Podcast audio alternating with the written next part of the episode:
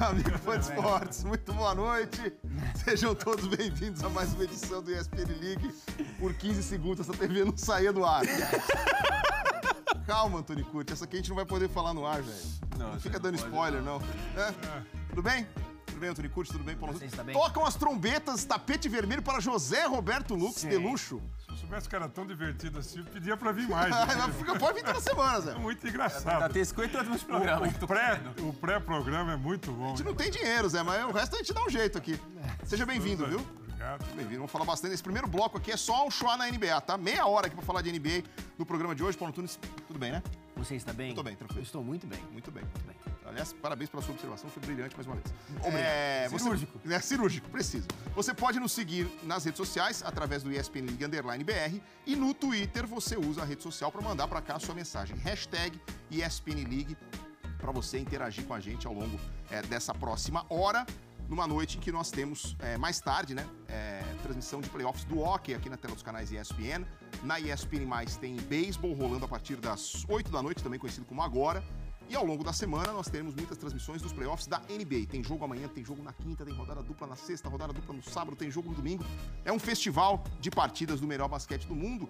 E ontem nós tivemos um grande jogo 7 entre Cleveland Cavaliers e Indiana Pacers. Zé Boquinha, por favor, mostre para a câmera a lista de recordes que você tem aí Cara, do LeBron James. Né?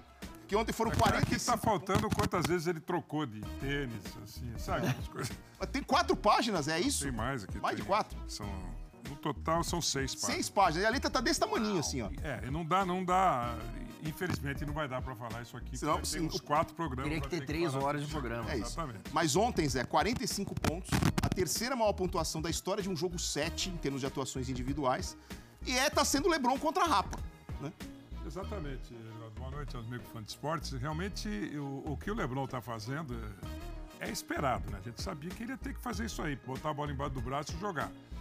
Primeiro jogo, eu me lembro, ele ficou ausente o primeiro tempo inteiro. Ele foi chutar a primeira bola dele a 10 minutos e qualquer coisa corridos do primeiro quarto. Já estava assim, 15 pontos para o Indiana Pacers. E ele descobriu, ou disseram para ele, falaram, vem cá, moço, se de cada 10 ataques nossos, 9, você, se não participar de 9, a gente não vai chegar em lugar nenhum. Aí ele começou a jogar. No jogo 6, ele não foi bem, também se ausentou do jogo, tomou uma pancada na cabeça, que houve um corte. E ontem ele veio com o diabo no diabo, né? Ontem ele falou, é comigo mesmo, deixa aqui, eu tomo conta da garrafa e decido o jogo, não vai ter problema nenhum.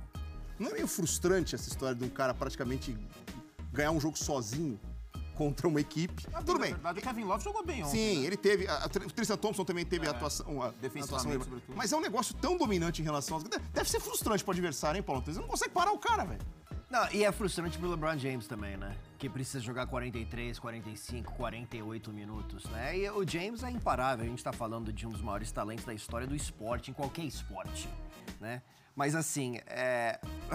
É impressionante. Ele teve três jogos de 40 pontos nessa série. Ele teve quatro jogos de 40 pontos na temporada regular inteira, em 82 jogos. Né? Quer dizer, quando o James fala assim, olha, eu vou ter que vencer ou eu vou ter que vencer o negócio aqui. É exatamente isso. Ele vai atrás e ele pontua e ele teve, olha só, ele teve 241 pontos na série e o Kevin Love teve 80, foi o segundo.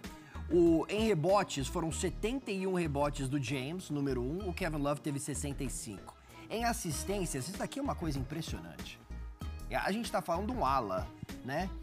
Ele teve 54 assistências e o segundo colocado no time foi o Jeff Green com 11. Então, assim, o Calderon, George Hill, a gente não viu muita contribuição aí de, de, de armador nessa série. O James realmente fez absolutamente tudo nessa série. É incrível como ele venceu essa série basicamente sozinho. A abraçando a Oladipo, que teve 30 pontos no último jogo, que foi um espetáculo na partida número 1, né, que é, o Indiana Pacers ganhou por 18 pontos, mas em alguns jogos também ele não foi tão bem assim. Eu gostaria de ver um Oladipo um pouquinho mais consistente no ano que vem, na, na pós-temporada, né? É, o, o, James é de longe o melhor. A, diferen a, diferença do LeBron é que ele encara a coisa como tem que ser, né? A gente tá vendo os números dele ali. É, lembrar até 2015, 2016, que ele teve partidas melhores que essa, nas finais. Eu lembro daquele jogo 7 contra o Celtics, você lembra? 2008? Não, exatamente. Mas, Perdeu, mas foi um espetáculo. Vejam bem, o primeiro jogo, o, o primeiro jogo da final de 2015 foi uma das maiores partidas da vida dele. Foi, foi 44 pontos, 13 rebotes, 11 assistências, ou qualquer coisa em torno disso. Eles estavam lá quando nós fizemos, porque o time perdeu e o Caí machucou na, no início da prorrogação. Quer dizer, foi um jogo extraordinário. Então não é esse jogo aí, é, é, é a quantidade de grandes jogos do Lebron, principalmente pós-temporada. Então ele é um cara que sabe a força dele, ele sabe o momento que ele falou, eu tenho que dominar o jogo. O jogo tem que ser meu e acabou, e vocês vão ter que me ajudar. Se ninguém ajudar, eu dou um jeito de, de resolver as coisas. E às vezes jogando longe do garrafão, que é aquilo que a gente chama atenção, que ele, dentro do garrafão, ele recebendo a bola num giro ali dentro do garrafão, ele é imarcável. Pelo tamanho dele, pela força e pelo talento. Uhum. Pela a facilidade que ele tem de tomar a falta e conseguir ajeitar o braço para fazer a cesta. Tem um monte de jogadores desse tipo, mas ele, infeliz, não, você não consegue marcar um cara com o peso dele, com a força física dele e com o talento dele dentro do garrafão. Esse é o detalhe. E a gente viu aí a tela, né? O LeBron sendo o primeiro cara a fazer 45 pontos num jogo 7 de playoff duas vezes. Fazer isso uma vez já é. Um espaço né? de tempo considerável, né? 10 anos. 10 anos, 2008, contra o Boston Celtics na semifinal da Conferência Leste. E agora, na primeira quando rodada. O Lebron, quando o LeBron foi draftado, quando ele veio para a NBA, eu lembro dos meus contatos que na NBA, no basquete americano, já se cogitava que ele ia quebrar muitos recordes. Ele ia ser um cara para quebrar recordes. Ele veio muito novo, né? Então o tempo de, de tra o trabalho dele é bem maior que o dos outros, maior que Michael Jordan, maior que outros. Então isso aí também contribui para ele ir quebrando esses recordes. Agora, o mais impressionante é que ele tem 33 anos. É. E acho que ele joga pelo menos mais três anos nesse nível aí. aí ele vai ter que começar a dar uma regateada, ficar uns cinco minutos no banco. É onde, né? Não se ele é. jogar assim. Não, ele vai jogar assim em qualquer lugar. Agora, que time vai ser, eu não sei. Pois é. E agora, eh, Paulo, a gente tem essa série é, de semifinal da Conferência Leste contra o Toronto Raptors, em que nas bolsas de apostas de Las Vegas, uhum. os Raptors são considerados os favoritos, né? É o time de melhor campanha na conferência, é o número um e tal. É, você vai ver, inclusive, o jogo número um dessa série amanhã aqui na tela dos canais ESPN. E é uma coisa rara para o LeBron, antes de uma final, chegar numa série de playoff com o seu time sendo considerado zebra, que é o que está desenhado lá é, nas, nas bolsas de apostas de Las Vegas. Como é que você está prevendo esse, esse duelo entre Toronto e Cleveland? Eu acho que vai ser um duelo muito interessante, porque num lado a gente tem um time que tem bastante profundidade de elenco, né?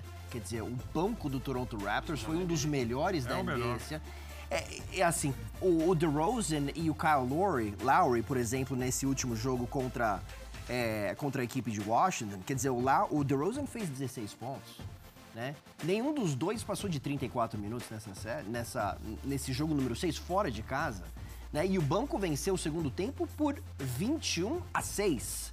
Né? Então, assim, vai ser interessante porque nesse lado a gente vê Toronto produzindo o ano inteiro com o banco e no outro lado é o LeBron James buscando um número 2 né, com consistência. Sim, o Kevin Love é um excelente jogador. Mas você não pode ser o segundo cestinha do time numa série de playoff fazendo menos de um terço dos pontos do, do principal cara. Ah, mas assim, para mim, é, tem que ter um, um, um, Hood, um Clarkson, o George Hill precisa jogar bem. Tem, tem, que ter mais. O Tristan Thompson teve 15 e 10 nesse último 15 pontos, 10 rebotes. Foi uma boa contribuição. Eu acho que ele é um jogador importante defensivamente, pegando rebotes. Mas o LeBron, ele não vai conseguir vencer esse time de Toronto da mesma forma que ele conseguiu superar o Indiana Pacers, na minha visão. Ô Zé, é, a gente tem falado, e você bateu muito nessa tecla, né? Não dá para descartar um time que tem o LeBron James. Agora, o favoritismo de Toronto se justifica, na sua opinião, para essa série contra os Cavaliers? Sem dúvida nenhuma, por decidir em casa e por esse fator banco.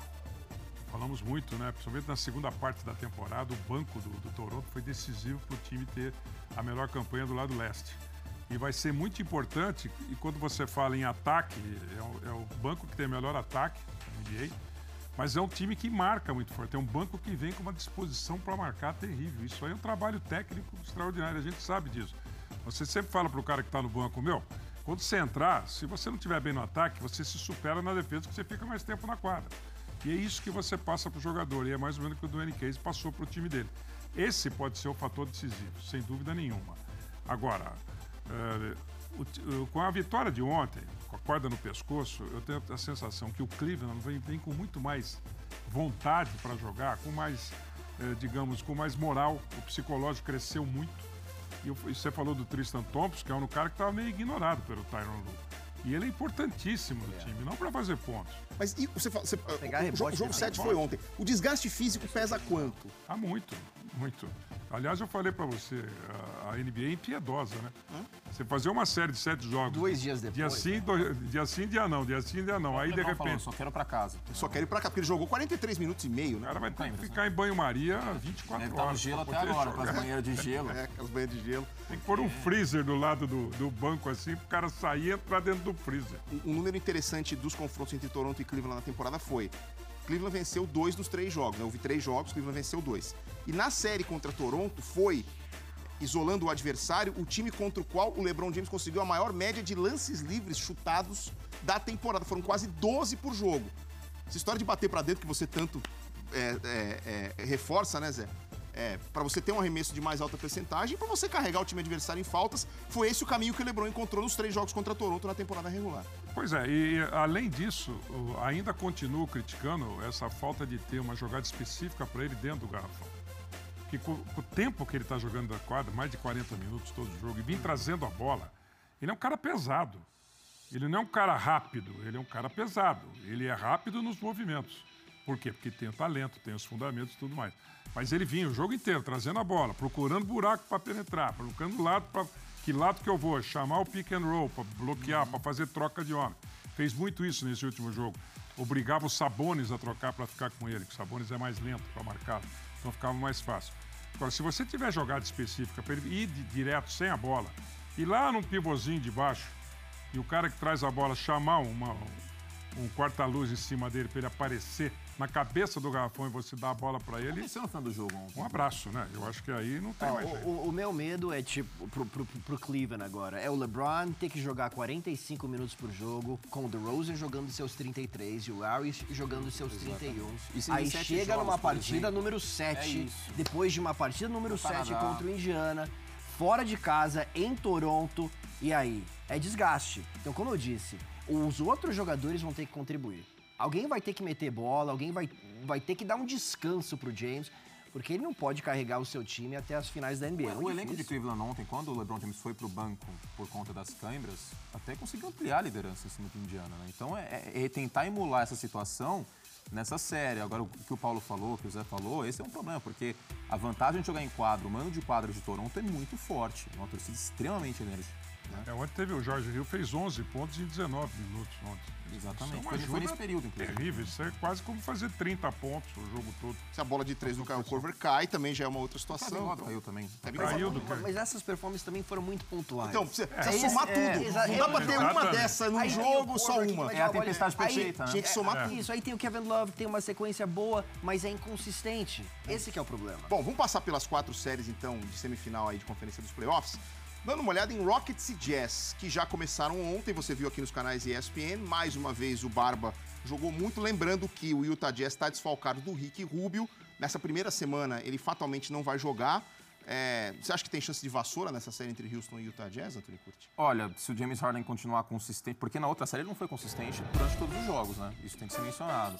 Agora, se continuar essa tendência, Donovan Mitchell, por mais que tenha jogado de maneira excepcional o ano inteiro, acho que é possível, viu? De todas as séries agora dessa semifinal de conferência, a que mais tem cheirinho de varrida é essa. O, o, o Utah Jazz foi amado por dois calouros ontem, né, é. Zé?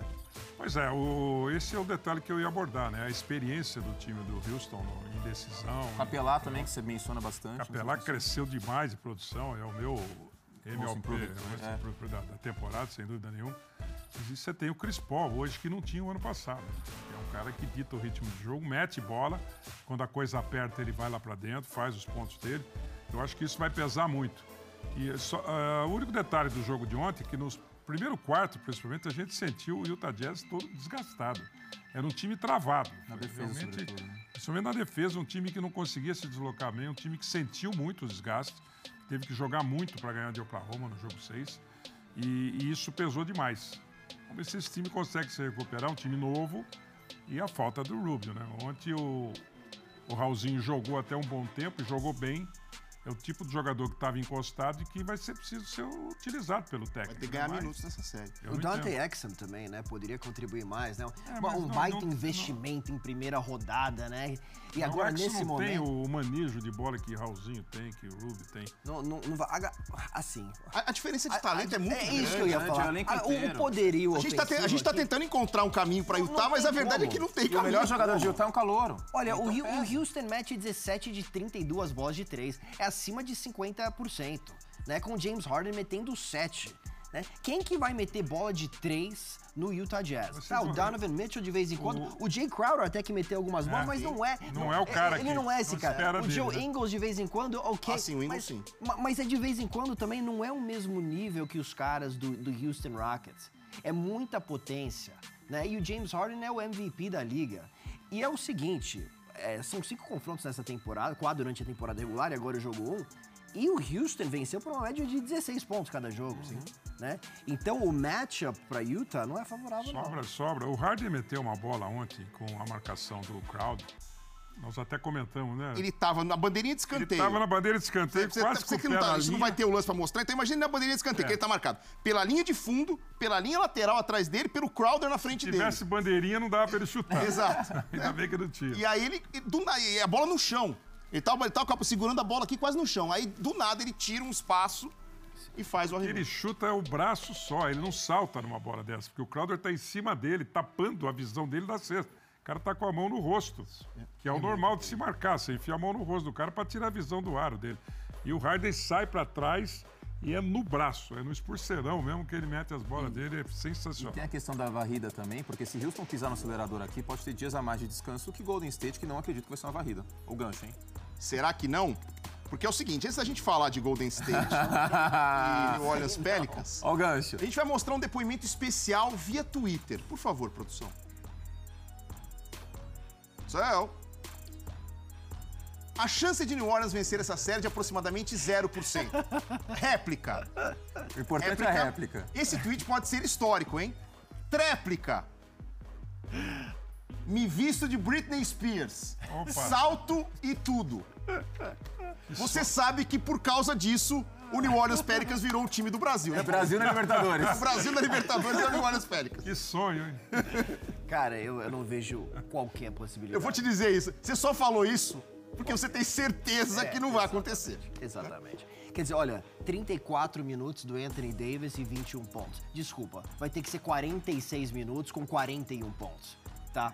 O Anthony Davis, ele precisa ser de longe o MVP dessa série para os Pelicans terem qualquer oportunidade, tá? O Drew Holiday vai ter que jogar até melhor do que ele jogou naquela série contra o Portland Trail Blazers. E o Rondo? E, nesse, e, e o Rondo também vai ter que ser o, o Rondo lá de 2008 Rondo do Boston playoff. Celtics. É. Entendeu? O, o Drew Holiday teve apenas 11 pontos. Não vai dar assim. Vai ter que ter uns 25 por jogo. Porque assim, Clay Thompson metendo bola, e é o Kevin Durant, e tem o, o- o Steph Curry voltando agora.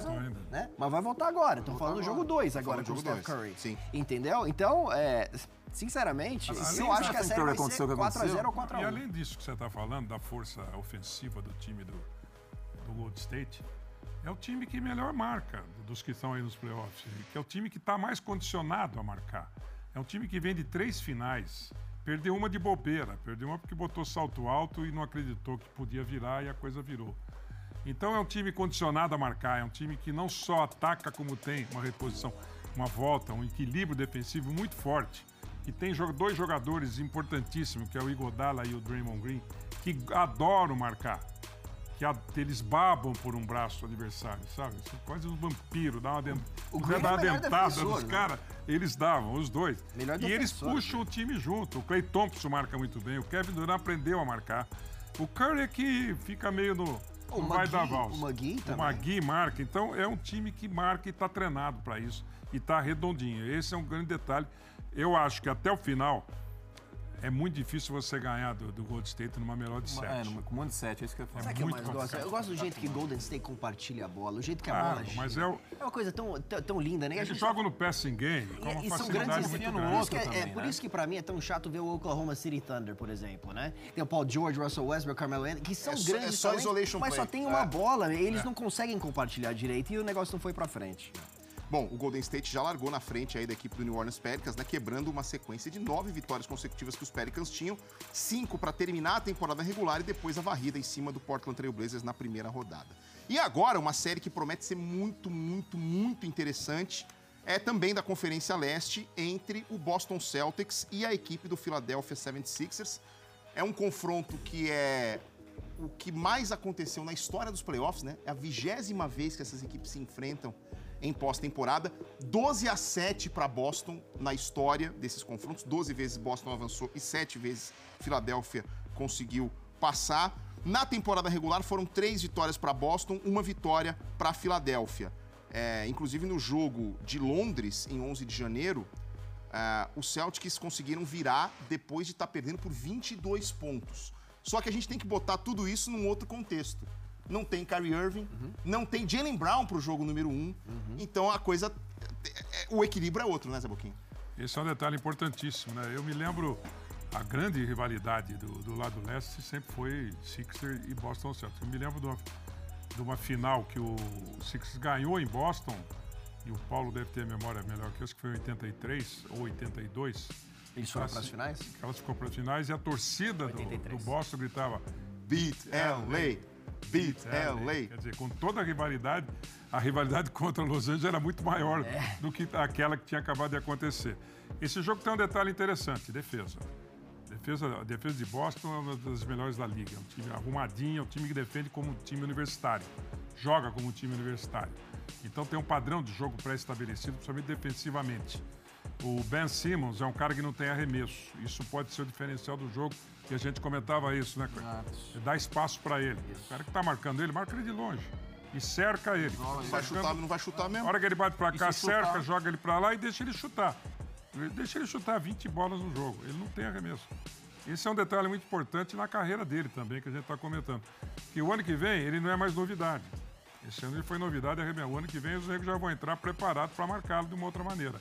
E é assim que o Boston pode marcá-lo e pode equilibrar e pode ter a vantagem, e eu acho que vai ter a vantagem para ganhar essa série, sem dúvida nenhuma. Você acha? O eu acho. está 100% você, também. Você é daqueles cara que fala, ah, não vai dar, né? Só para sentir o gostinho depois que deu, você fala, oba, aqui não, assim, o, o, que me preocupa nessa série, a ausência do Jalen Brown no jogo número 1. Um, o Marcus Smart, para mim, é uma peça fundamental e a volta dele foi chave contra o Milwaukee Brewers, ou o Milwaukee Bucks. A gente tá falando do, de um jogador que é um dos melhores defensores da liga, o Marcus Smart. Ofensivamente, ele não é nada demais, mas defensivamente, ele ajuda muito. E achei que Boston nesse último jogo contra os Bucks, fez um trabalho excepcional no perímetro e já começou a marcar entre a linha de três e a linha da meia quadra, já forçando o primeiro passe dos Bucks um pouquinho mais para trás. Achei que isso atrapalhou um pouquinho o ataque da equipe de Milwaukee. E o, o, o, Philadelphia 76ers, quer dizer, com o Redick girando e o Bellinelli, eles giram lá na linha de três, eles metem uma, uma, umas bolas e eu acho que Boston na marcação mano a mano faz um excelente trabalho né, seguindo esses jogadores. E é um time que joga rápido na defesa. Então pode ser um matchup muito, muito interessante. Agora, sete jogos contra os Bucks, sem Jalen Brown no jogo 1. Um, eu acho que se Boston vencer hoje, jogo 1, um, eu acho que tem tudo para realmente se caminhar para vencer essa série. Só que eu acho que esse jogo 1, um, Zé, vai ser um problema para a equipe do Boston Celtics. Um detalhe, é, o Samuel Odleia, que foi titular nos jogos 5, 6 e 7, hoje sai do time. O Aaron Baines começa como titular. Acho que meio para bater com mais bife que Filadélfia E o Embiid teve problemas contra o Boston Celtics esse ano, em 17 pontos por jogo apenas, a pior marca contra qualquer time da, da leste. Jason Tatum, olho nele, Esse porque é Boston demais. vai precisar desse jogador pontuando hoje, ele e o Horford. Outro que cresceu demais de produção, o Rozier, né? Depois que saiu o Kyrie, o Terry Rozier, exatamente. ele assumiu a posição de armador, metendo bola, fazendo os pontos decisivos. O Halford é um jogador eficiente, tanto na defesa como no ataque. Né? E, então é, é, o tipo do jogo que esse sistema defensivo do Boston Celtics, sem dúvida nenhuma, vai ser prioridade para ganhar o jogo. Vai ter que marcar muito forte. Aliás, playoff é a marcação, né? Playoff é marcar. Não como o Lance Steve marcou o LeBron, nem como o Crowder marcou. Tem os caras passaram do limite. Marcou o Paul George, porque aí, vou te contar, aí se, se sou eu, o bicho pegava. Né? e, Fila, e, Filadélfia, e Filadélfia carregando. Eu ia tomar aquelas pauladas e ficar dando risada. Eu ia pra cima. E Filadélfia isso? carregando, curte essa, esse status de Cinderela aí da pós-temporada. Né? Ben né? Simmons, potencial calor do ano. né? A menos que o Donovan Mitchell faça um grande milagre na cabeça do, do, do colégio eleitoral, mas deve ser o Ben Simmons. É aquela questão, Boston sofreu muito na transição nos primeiros jogos, mas no jogo 7 fez um trabalho excelente e o Ben Simmons não tem o chute que o Antetokounmpo tem. Né? Então, se você comparar estrela por estrela, acho que Boston fez um trabalho defensivo muito bom. O Brad Stevens é um excelente técnico, marca muito bem homem-homem, como o Paulo falou. Eu julgo que Boston em 7. Boston em 7. Vai ser complicado. Coloquei Filadélfia em 7, mas o jogo 7 é em Boston. Então, É. sei lá, viu? A gente É, tem- eu- eu- Nós temos que considerar um detalhe importante. O time do. O time do Miami Heat é um time muito fraco, gente. Ofensivamente, então. É um time que não tem ataque. né? É o empolgou de Filadélfia, né? Por ser aquela narrativa maravilhosa Foi, de... ganhou. Então, Talvez mas- seja Ali- hypado demais. aliás, falando em Miami, o Pat Riley deu uma espalhada contra o Hassan Whiteside. né? Exatamente, eu estava lendo aquilo, ele falou que o cara não tem condição de jogar playoff ainda. E não tem, né? É o tipo do cara que renovou um contrato por um monte de dinheiro e não se preocupou em treinar. Eu falei a temporada toda que o Capelá treinou nas férias, né? É, o cara foi para casa e ficou treinando, treinando, treinando. Oladipo Falou, "Não, também, né?" preciso melhorar. O Oladipo nem se fala. O Oladipo já era um grande jogador, né? Ele Mas já aí- falou que quer treinar agora, né? Já mandou uma mensagem pro Exatamente. treinador dele, ó. Então são caras interessados em melhorar alguma coisa. O Whiteside O não LeBron- tem um giro. O LeBron faz se o que faz, porque ele é o- um dos mais talentosos, mas também um dos mais trabalhadores. Exatamente. Ele, ele tira dois dias de folga e depois já volta pra academia, amigo. É, você É assim. o, o Whiteside, gente, não sabe fazer um giro de pivô. Sabe aquela, o, o básico, né? Aquele girinho de pivô que você põe a perna aqui e faz um girinho. Ele não sabe fazer. Então é um cara cru, totalmente. E o Pat Wright tem razão em descascar a mandioca em cima dele. Muito bem. Agora. A gente vai mostrar Eu muito. apostei no Sixers. Postou no Sixers em Mas 6. eu tenho um problema Não, mas- enorme apostar que Sixers em Philadelphia vai vencer um jogo 7 em Boston. Então tô quase mudando aqui. Não, mas eu não, eu não posso pensar com o coração. Tenho que pensar com a cabeça. Uma coisa que você quer que aconteça, outra coisa que você acha que vai Eu acontecer. quero que Boston vença em 4. É o que eu gostaria que Querer- acontecesse. querer, é. Eu- uma eu- coisa eu, deliciosa sinceramente- vencer lá na Filadélfia, mas eu acho que os Eu, sinceramente, não ganhar vejo a. Philadelphia, um time tão jovem assim, ve- vencendo um jogo 7 no TD Garden. É, um, é, exatamente. Desculpa, mas ainda não vejo isso. É um time pro Esse, aposta do Paulo é aquela secada que o cara dá, tradicional, né? ver se funciona. Não, os caras É vão win-win, ganhar. porque aí se, se, É. se ele errar a aposta, e Boston. se ele acertar, ó, eu avisei, hein, Falei. Fransport, eu avisei. Né? O cara bota uma grana no adversário, que se o adversário ganhar, pelo menos você levou a grana. É, se o quem time nunca? ganhar, você ficou feliz esportivamente. Bom, a gente vai mostrar muito NBA pra você aqui nos canais ESPN. Tem, tem jogo quase todo dia. Então, papel e caneta, ou pegue aí o seu celular e bote uns lembretes. Jogo 1 de Cleveland Cavaliers e Toronto Raptors. Dia 1 também conhecido como amanhã, 9 da noite. Aí, na quarta-feira, a gente dá um descanso pra você. Na quinta, 9 e meia, jogo 2 da série entre Philadelphia 76ers e Boston Celtics. Na sexta-feira, rodada dupla. Golden State Warriors e New Orleans Pelicans às 9, Houston Rockets e Utah Jazz às 11h30. Os dois jogos da Conferência Oeste na sexta. No sábado, rodada dupla com os dois jogos do leste. Boston Celtics e Philadelphia 76ers, jogo 3, com a série se mudando para Filadélfia. E Toronto Raptors e Cleveland Cavaliers, com a série se mudando para Cleveland, jogo 3, 9h30 da noite. Ah, e aí, no domingo, 4 e meia da tarde, o jogo 4 da série entre Golden State Warriors e New Orleans Pelicans, que já está 1 a 0 para Golden State. Então, no domingo acontece o jogo 4. Você vai ver aí essas sete partidas ao longo desta semana aqui nos canais ESPN. E...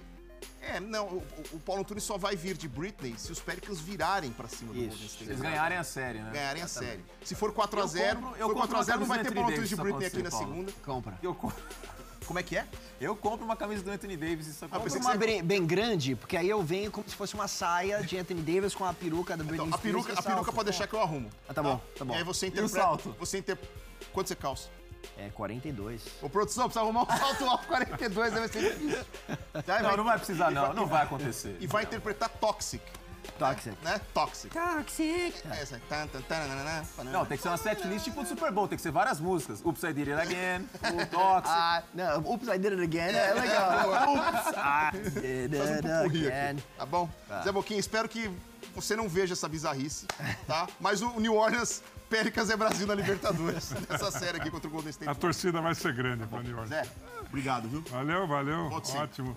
Bom. Se eu soubesse que era o, o pré era tão engraçado. Vem pro pré, então. Marca mais, que eu só pré. venho pro pré pra ver o que pré, acontece. então tá bom. É, é pré, mas na verdade é quinta série, não é, É. pré, é quinta série. Foi tá? bem quinta série. Você foi bem, viu, Paulo Turis? Obrigado. Grande obrigado. Helena Ranaldi. O San José Sharks tomou de 7 a 0 no primeiro jogo. né? Foi o, o- o- Tinha feito um gol, né? Pra pra aquele placar cabalístico maravilhoso. É. o Vegas Golden Knights foi apenas o terceiro time da história a fazer sete gols no jogo de playoff na primeira temporada na liga, né? Só que aí o segundo jogo já foi bem mais físico e tal. É, o Logan Couture, na segunda prorrogação, fez o gol que deu a vitória à equipe de San José, 4 a 3 Então a terceira partida promete. Acompanhe a partida às 11 da noite aqui na tela dos canais ESPN, fique ligado. E falando em hockey, Uh, Pittsburgh sempre levando a melhor uh, no hockey e nos outros esportes. Bom, a gente vai ter um grande duelo entre Sidney Crosby e Alex Ovechkin. A ESPN transmite o quarto jogo da série no Watch ESPN no dia 3 de maio. É, os Capitals batendo os Penguins no jogo número 2, empatando também a série 4 a 1 foi o placar. E o Ovechkin vindo de anotar o sétimo gol dele nos playoffs. O Ovechkin tá jogando, hein? A gente falou sobre o Ovechkin. Precisa jogar, Ele seria precisa o fator jogar. A gente tá falando. A gente tá, ele, ele é um dos grandes jogadores da história da NHL, tá? Então, assim, no ano passado foram 5 gols em 13 jogos. No ano anterior, 5 gols em 12 jogos. Isso só em pós-temporada. E na temporada de 2014-2015, 5 gols em 14 jogos. E Washington, na, na, naquelas pós-temporadas, simplesmente não ia pra frente. O ano passado perdeu pro, pros Penguins por 4 jogos a 3. Então agora a gente tá falando um cara que tem 5 gols nas últimas 5 partidas, como você falou, 7 em 8 nessa temporada, pontuando nos dois jogos nessa série, e a série tá 1 a 1 E uma coisa que você também chamou a atenção, Evê, na, na redação, o penalty killing da equipe de Washington, né? Quer dizer o quê? Das últimas 22 oportunidades, ninguém conseguiu um gol de power play contra a defesa do Washington. E quando você enfrenta um grande time ofensivo com grandes estrelas como Evgeny Malkin, Sidney Crosby, você precisa fazer um bom trabalho no penalty killing. Essa série começou de penalty kill na partida número 2 da primeira rodada contra Columbus. Então são 22, 22 power plays consecutivos que a equipe não sofre gol. Isso. E nesse último jogo, Pittsburgh 0 de 3 no power play e o Sidney Crosby não pontuou. Né? Exatamente isso que o Washington precisa. Olha, a gente olha na história entre essas duas equipes e, pelo amor de Deus, né, já se enfrentaram 10 vezes na pós-temporada e o Pittsburgh Penguins ganhou 9 vezes. A última vez que os Capitals venceram uma série contra os Penguins nos playoffs em 1994. Quer dizer, Pittsburgh venceu as últimas sete séries. E os outros times de Washington também batendo na trave, Impressionante. né? Washington Nationals batendo na trave na pós-temporada da MLB quase todo ano, né? O também- Redskins, Redskins menos, né? É, não, vem chegando tanto aos playoffs com consistência, mas os Wizards, né? NBA pararam com agora, O John, Wall, o John Wall pararam agora de novo. E o Malkin ainda não jogou, eu tava conversando com o Lucas Tanacheiro na É, redação. são três jogos seguidos que ele tá fora com uma condição na perna, É. mas existe a possibilidade que ele volte para essa quarta Sim, partida. então é importante pra Pittsburgh a série empatada 1 a 1 Muito bem. Olho na tela então para você conferir o que a ESPN vai mostrar dos playoffs do hockey até o final desta semana. Já mostramos aqui o calendário da NBA. É, hoje, 11 da noite, São José Sharks e Vegas Golden Knights, jogo número 2. Aí depois de amanhã, às 8 da noite, o jogo 3 dessa série. E no dia 5, também conhecido como sábado, o jogo 5 da série entre Jets e Predators. Sábado? Peraí. Eu não sei fazer conta. Amanhã é dia 1, 2, 3, 4, 5. Terça, quarta, quinta, sexta. Sábado. Sábado. Boa, velho. E aí no Watch ESPN, na quinta-feira, o jogo 4 da série entre Capitals e Penguins. Fique ligado, cobertura exclusiva também da pós-temporada do Hockey Playoff, do basquete Playoff do Hockey no Gelo. Tem jogo de pós-temporada entre essas duas ligas todo dia para você aqui nos canais ESPN. Shaquem Griffin, draftado como número 141 no geral pelo Seattle Seahawks, vai jogar agora ao lado do irmão gêmeo, uma história que a gente vem contando nessas últimas semanas aqui. Um, um rapaz que quando tinha 4 anos de idade sentia tantas dores na mão que pegou uma faca de cozinha e começou a querer ele mesmo cortar os próprios dedos porque ele não aguentava mais de dor. E, me- e mesmo com essa dificuldade anatômica, A mãe pegou ele com a faca, né? lá pegou- a mãe, a mãe pegou ele com a faca, "Calma, exato. filho", é. E aí foram para cirurgia Isso. nas horas seguintes para resolver o problema. E essa é uma dificuldade anatômica que obviamente atrapalha para alguém que vai jogar futebol americano, mas ele superando isso para ter um desempenho aceitável, decente, ótimo para as condições dele, mas aceitável no geral se você for comparar com qualquer atleta.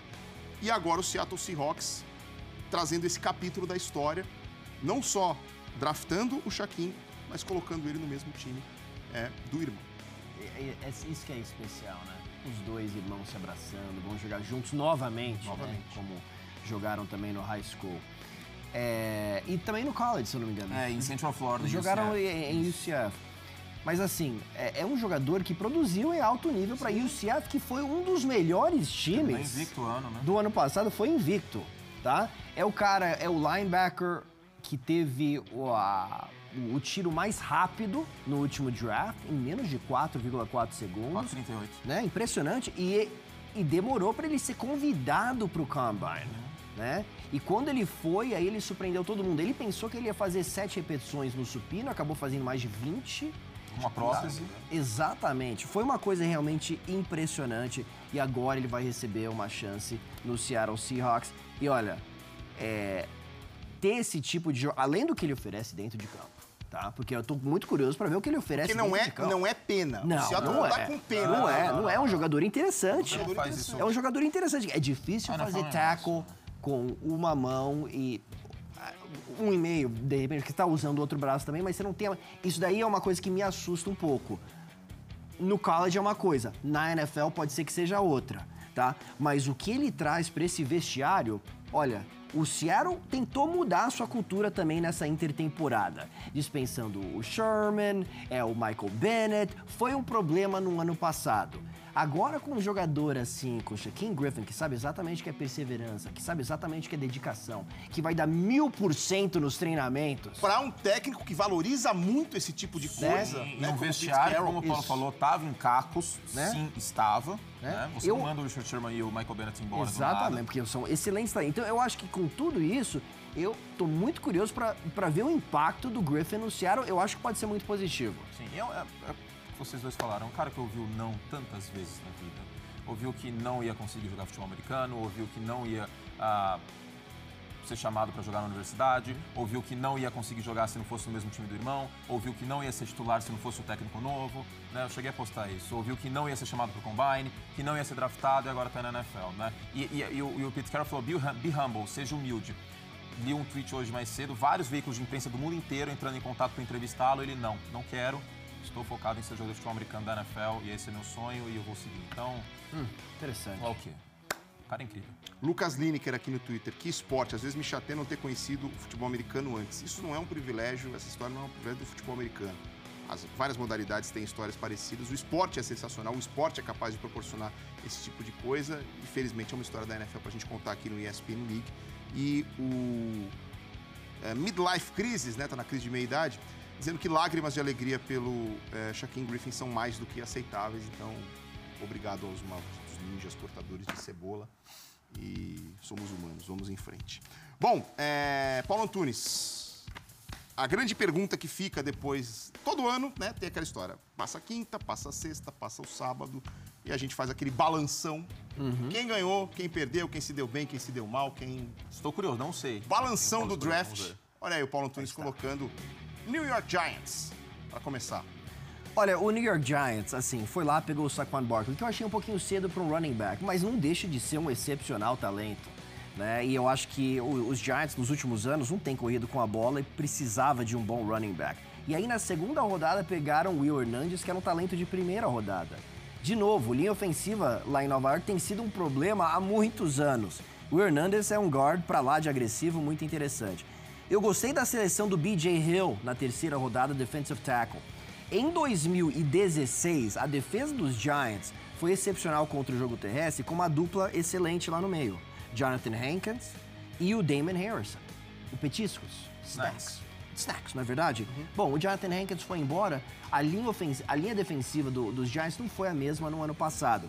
O, o Hill é um talento muito interessante, eu tô ansioso para vê-lo aí fazendo uma parceria com o, o Harrison. E aí o Kyle Lauleta na, na quarta rodada, quarterback, que pra mim era um talento de para ser selecionado de repente na segunda, terceira rodada aí, bom jogador. Então, são quatro escolh- escolhas que eu Com o Davis Webb. isso, que eu gostei bastante do New York Giants. Posso É, você botou também New England, né, que trouxe ajuda pro Tom Brady.